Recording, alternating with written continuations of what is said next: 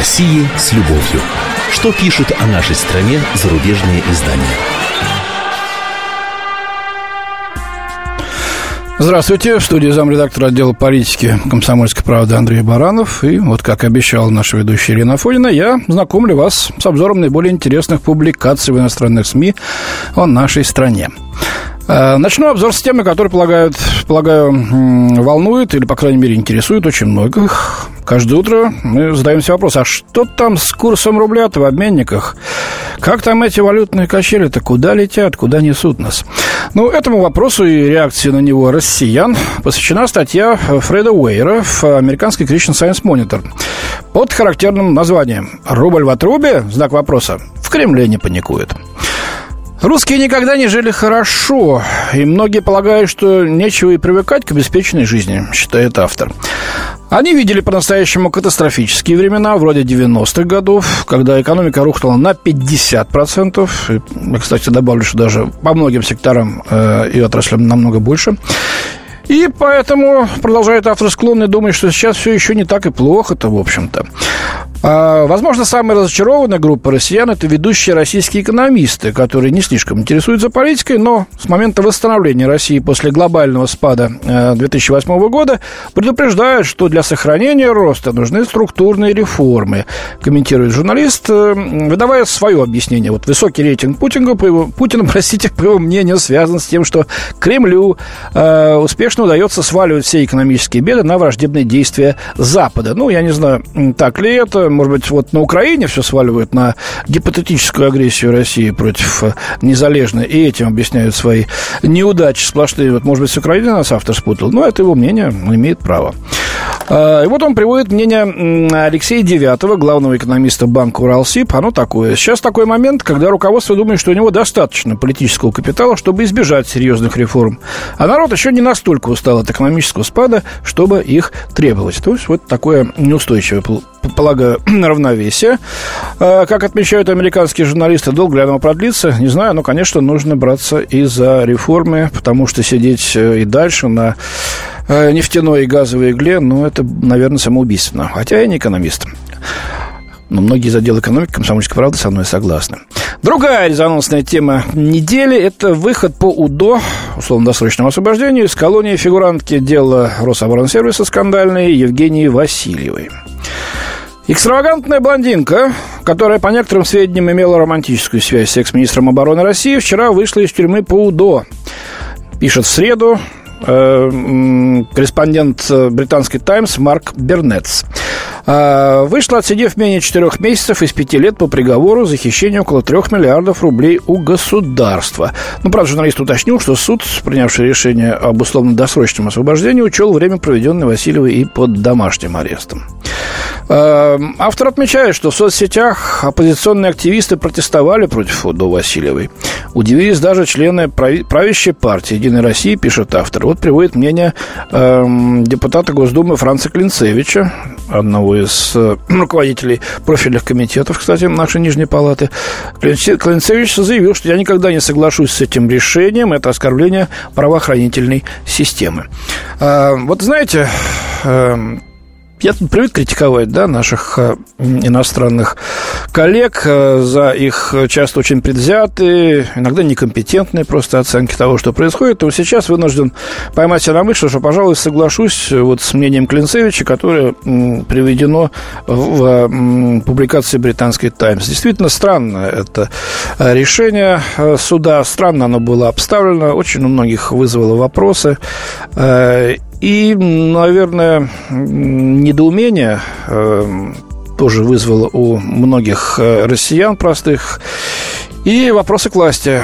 Вот. И мне кажется, что как-то э, рано или поздно это дело еще будет иметь свой резонанс, и мы, конечно, будем возвращаться к его освещению здесь на Радио КП и на странице «Комсомольской правды» и на нашем сайте kp.ru. Вот такой странный осадочек остался по, после выхода Евгении Васильевой, таким образом, из колонии. Несколько публикаций этой недели посвящено э, состоянию оборонной э, отрасли нашей и э, тому, как Россия наращивает мускулы. Ну, отчасти это связано с открытием очередного авиасалона «Макс» э, здесь под Москвой. Эм, интересно, вот э, в пятницу стартовал «Протон», кто не, не знает, поясню и напомню, что успешно э, вывела ракетоноситель спутник «Инмарсат», очень важный, да, он вышел на орбиту, все, работает нормально. Э, так вот, перед запуском в Wall Street Journal появилась публикация, в которой говорилось, что мировая космическая промышленность будет внимательно следить в пятницу за запуском российской ракеты, поскольку ранее ряд неудач не позволил спутниковым компаниям вывести вывести на орбиту их космические аппараты. Ставки высоки для производителя «Протон», э, пережившего череду неудачных запусков, и для корпорации «Инмарсат», та самая корпорация, спутник, которая вывела наши ракеты-носители на орбиту. Э, это пишут Эд Баллард и Роберт Уолл также в Wall Street Journal американской. Они напоминают, что семь ракет «Протон-М» взорвались вместе с коммерческим грузом с декабря 10 по май этого года. То есть, ну, где-то за 4,5 года получается, да, так как в период с 2000 по 2010 год было лишь 4 неудачных запуска, напоминает газета. А генеральный директор Инмарсат э, Рупер Пир заявил, что инженеры его компании, не лишившись, кстати, ни одного спутника на стартовой площадке, не принимали участие в подготовке к запуску ракеты космодрома Байконур. Вот он выразил уверенность, что все пройдет успешно. Ну и, слава богу, все так и прошло. Очень хочется надеяться, что э, вот череда этих аварий э, с протоном, с мощнейшим ракетоносителем, каких в мире практически нет пока э, в таком количестве, что эта череда аварий осталось в прошлом. Э, еще одна публикация Wall Street Journal. Э, Томас Гроув, корреспондент издания, рассказывает о том самом авиасалоне «Макс», о котором я уже упомянул чуть раньше. Открывая в этом году Международный авиационно-космический салон на подмосковном аэродроме, Владимир Путин пообещал, что Россия продолжит обновлять оборонный сектор и оснащать войска более совершенными и мощными технологиями. Российская Федерация уже перестроила свою армию, сделав ее структуру более подвижной и гибкой. Э, автор отмечает, что санкции за Украину дополнительно осложнили ситуацию для некоторых из крупнейших российских предприятий, в том числе и оборонных фирм, о чем он говорит, заключенных, э, включенных в западные э, черные списки. Ну, дальше такой пассаж. Неясно, насколько российские планы зависят от импортных запчастей и технологий, которые теперь недоступны Москве из-за украинского кризиса.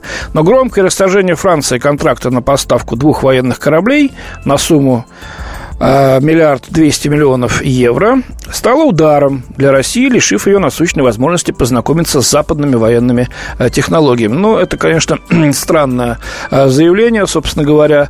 Корабли были рассчитаны исключительно под российскую оснастку, под наши системы связи, управления, которые сейчас, кстати, специальные специалисты там демонтируют ускоренно с этих кораблей. Кормовые части для обоих вертолетоносцев строились на Балтийских верфях под наши стандарты.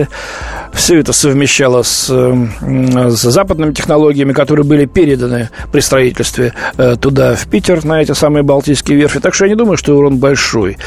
Э, и корабли-то эти, эти посудины, в общем-то, и не были нужны. Заключались они в свое время как такой жест доброй воли, чтобы подтолкнуть э, дальше развитие отношений в формате России-НАТО, ну, вот э, не сложилось. Другое дело, что получили мы за них как-то меньше ожидавшегося. Речь-то шла о каких-то неустойках, назывались цифры в 3, даже в 5 миллиардов евро.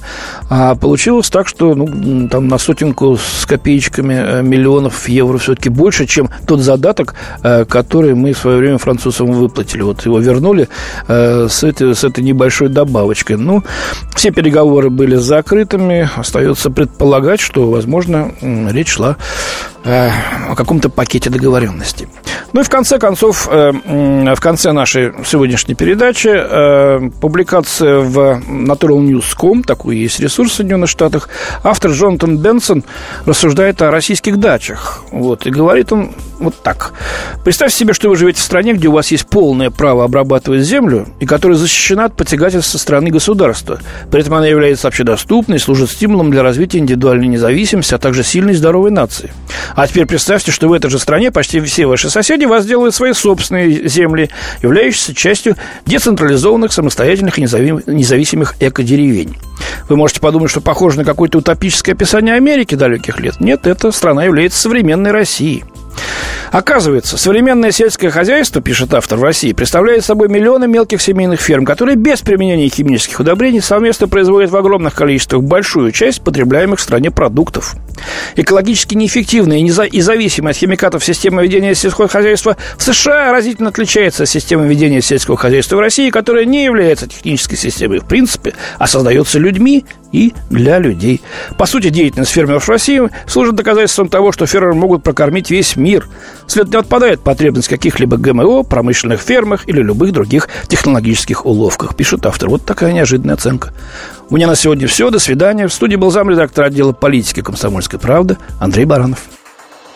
Здравствуйте, я Елена Ханга. Приглашаю вас обсудить актуальные и злободневные темы, которым нельзя дать однозначной оценки. Мы ищем ответы на спорные вопросы вместе с экспертами и звездами в программе «В поисках истины». Звоните нам в прямой эфир на радио «Комсомольская правда» каждый вторник в 21 час по московскому времени.